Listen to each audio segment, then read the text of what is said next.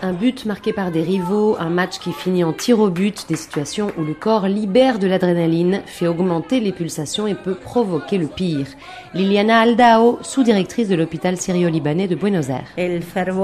La ferveur est contagieuse, donc quand on est dans un stade, surtout, mais aussi quand on se retrouve avec des amis, on génère une libération hormonale qui provoque des incidents cardiovasculaires, comme des infarctus ou des arythmies, qui sont les plus fréquentes.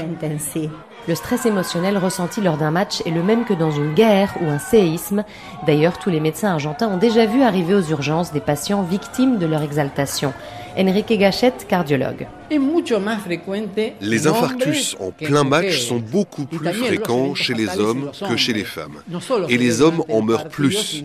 Non seulement on le constate pendant les matchs, mais aussi après, en particulier s'ils perdent.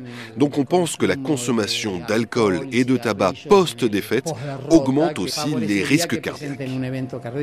Difficile pourtant de convaincre les Argentins car évidemment pour eux le choix est vite fait entre la santé et la passion.